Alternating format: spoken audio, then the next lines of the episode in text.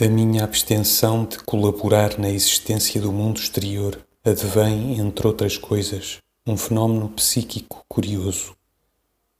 Abstendo-me internamente da ação, desinteressando-me das coisas, consigo ver o mundo exterior quando atento nele com uma objetividade perfeita.